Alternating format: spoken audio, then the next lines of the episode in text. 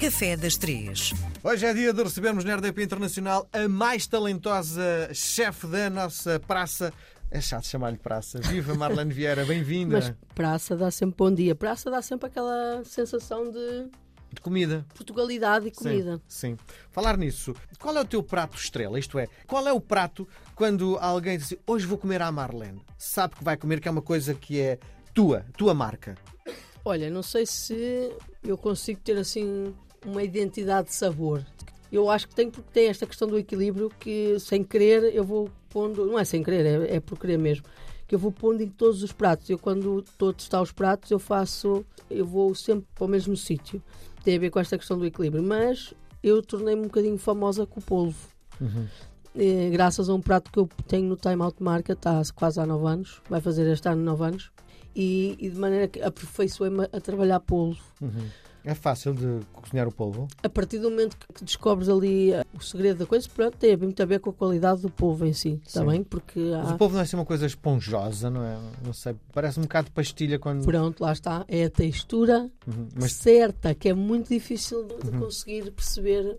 Sabes que os japoneses comem polvo cru sim, e tem a ver com a textura. O polvo, quando cozido mais, fica assim papacento, não é? Fica assim uma coisa mole. Quando, às vezes, cozendo demais, também fica assim tipo elástico. sim. Então tem ali um tempo certo, mas é importante, eu que já cozinho, pronto, cozinhamos cerca de, para o Time Out Market, perto de 2 toneladas por mês. Nossa. Portanto, como podes calcular, eu já, Não- eu já cozinhei polvo muito. E então, só de olhar, eu já sei que aquele polvo precisa de mais tempo ou menos tempo. Uhum. Mas isso tem a ver com a experiência, obviamente, né? Sim. Qualquer pessoa na sua área vai aperfeiçoando com a experiência, com o tempo. Mas o polvo pode ser cozinhado de várias maneiras, na panela, com aromáticos e, e vinho, à moda galega, e pode ser cozinhada no forno, ao vapor, e pode ser cozinhada em azeite. Uhum. Portanto, tem muito a ver com a nossa capacidade de ir avaliando o processo. Em casa é muito mais fácil cozinhar na panela e seguir ali uma outra receita. Não é assim muito difícil. É só respeitar e não cozer demais. E não cozer na panela de pressão. É horrível, não é? a panela de pressão destrói muito as moléculas da, da carne ou do, ou do peixe. Nada se cozinha na panela de pressão? Não é nada. Quando estamos assim muito atrapalhados e queremos fazer umas bochechas de porco Uhum. e que não temos tempo, temos uma hora, é muito difícil uma bochecha de porco ficar boa Sim, numa hora sem ser numa panela de pressão. sim. Percebes? Só que não é a mesma coisa Uhum. em termos de texturas. Serve, passa, não é, é muito mau, Uhum. mas ficaria melhor se estivesse a cozinhar lentamente durante duas ou três horas. Sim, Não tacho, mas eu percebo que as pessoas em casa, sim. Tens bimbi no teu restaurante? claro, uma não, tenho para aí umas cinco ou seis. Sim. E ajuda? Muito. Mas ajuda só para Só chegarmos... para a- triturar. Ok. Triturar porque consegue uma textura pressão. lisa. Tens? Não. Não?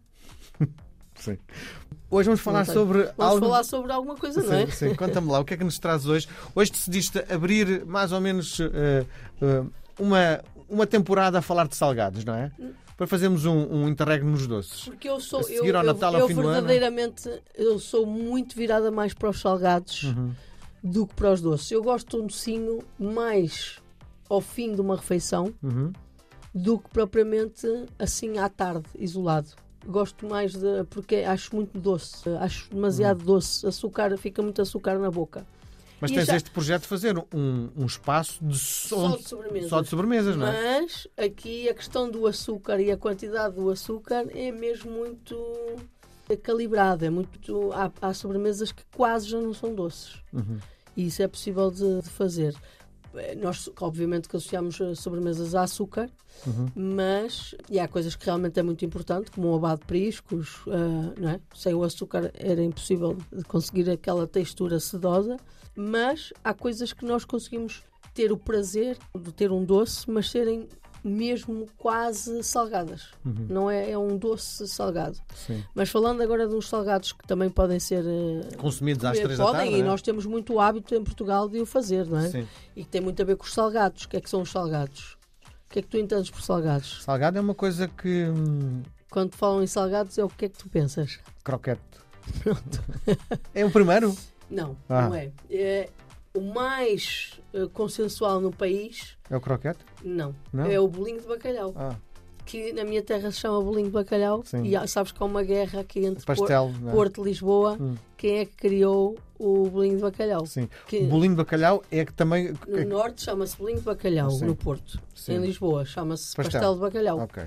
E, mas há os historiadores para explicarem isso. Uhum.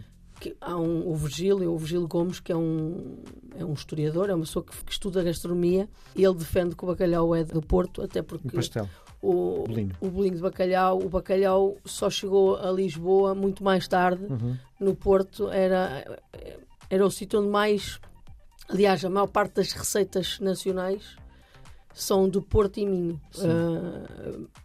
Quando falamos de bacalhau alagareiro, quando falamos de, de bacalhau Zé de Pipo, tirando o bacalhau à Brás, que diz que vem do bacalhau dourado, que é um bacalhau alentejano, Uhum. que é um bacalhau à Brás sem a, a batata palha, depois foi ali, eh, podemos dizer, adaptado. Lisboa tem muita relação, tem mais relação com, com receitas francesas, por causa da Revolução Francesa, Sim. do que propriamente uma cozinha portuguesa do, do povo. Não sei se me faço Sim, entender. Ficou sim. muito marcada pela, pelos franceses. Lisboa ficou Sim. mesmo muito marcada no receituário por causa dos franceses, pronto, da altura que os franceses viveram, estiveram cá. Sim. E, e diz uma Foi- coisa: este pastel de bacalhau, este bolinho de bacalhau, é feito com sobras, não é? Não, Na sua essência, obrigatoriamente, não? Não, não, Sabes que as coisas feitas com bacalhau no dia a dia das pessoas, no, antigamente, era um bacalhau mais barato. Rabos de bacalhau, Uhum. o bacalhau mais pequenino. Só no Natal é que as famílias Comia havia- aposta, não é? comiam um bacalhau Sim. maior que houvesse. Sempre foi caro? Sempre foi um produto caro, não Uhum. é? Tirando a parte do um bacalhau mais pequeno, bacalhau miúdo, não é? Que eles chamam, a minha avó então fazia tudo com rabos de bacalhau. Hum. Era sopas, era arroz de bacalhau, era as pataniscas de bacalhau e eram os pastéis de bacalhau. Se bem que o pastel de bacalhau, o bolinho de bacalhau, foi criada na Maia, não é? Que é, um, é a periferia do Porto, não é? Podemos dizer assim. O bolinho de bacalhau é mesmo do Porto, ali, Campanhã, Trindade, aquela região mesmo centro do Porto. Sendo que o bolinho de bacalhau não era algo que tivesse muito presente na minha infância. Estava muito mais as pataniscas, que se chamam iscas, não sei se sabias, Não. que as iscas no norte chama-se iscas de bacalhau às pataniscas. Ah, é? É verdade. Mas estávamos a falar do bolinho de bacalhau. O bolinho de bacalhau é, é algo muito consensual entre os portugueses. E, e se tu pensares na textura de um pastel de bacalhau, que começa com aquela crocância, né? Sendo quando está feito há 5 ou 6 horas numa montra de pastelaria. As Sim. pastelarias vendem pastéis de bacalhau, não sei se já Sim, reparaste. sim, sim, sim, E sim. por isso é que eu achei piada também trazer esses Sim. salgados, porque tu tanto Como é que tu comes- avalias um, visualmente um bom pastel de bacalhau e um mau pastel de Eu, bacalhau? eu no, no que toca ao pastel de bacalhau, eu gosto mesmo do pastel de bacalhau acabado de fritar. Sim. Acho que é, é a diferença. Quando se vê as coisinhas verdes. Isso da- é salsa? Sim, sim. Quando se vê essas coisinhas verdes é que é bom? Não, propriamente, Miguel. Não. Tem a ver com o pastel de bacalhau que está numa montra, que não sabes há quanto tempo está ali. Para mim, jamais eu vou comprar um pastel de bacalhau assim. Jamais. Ainda para mais, essas montras estão refrigeradas, se pensares, não é? Uhum. E comer um pastel de bacalhau frio ou comer um rissol frio É horrível. para mim é horrível.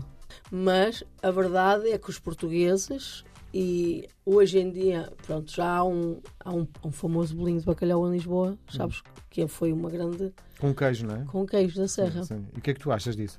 Eu não acho mal. Eu acho que é um bolinho de bacalhau, um pastel de bacalhau com queijo da serra. Eu acho que, assim como se pode fazer rissóis com tudo, Uhum. eu acho eu não vejo mal nenhum nisso. Nenhum. E sendo que, se fores lá, eles estão sempre quentes e saem quentinhos. Sim. Se pensar, só de pensar nisso, para mim, já é um fator eh, Positivo. positivo. Muito bem. Percebes? Do que ir a uma pastelaria e, e comprar um, um pastel de bacalhau frio. Isso para mim é, Impensável. é impensável. Muito bem. Nós voltamos a conversar na próxima semana, Marlene. Obrigado. Obrigada, obrigada.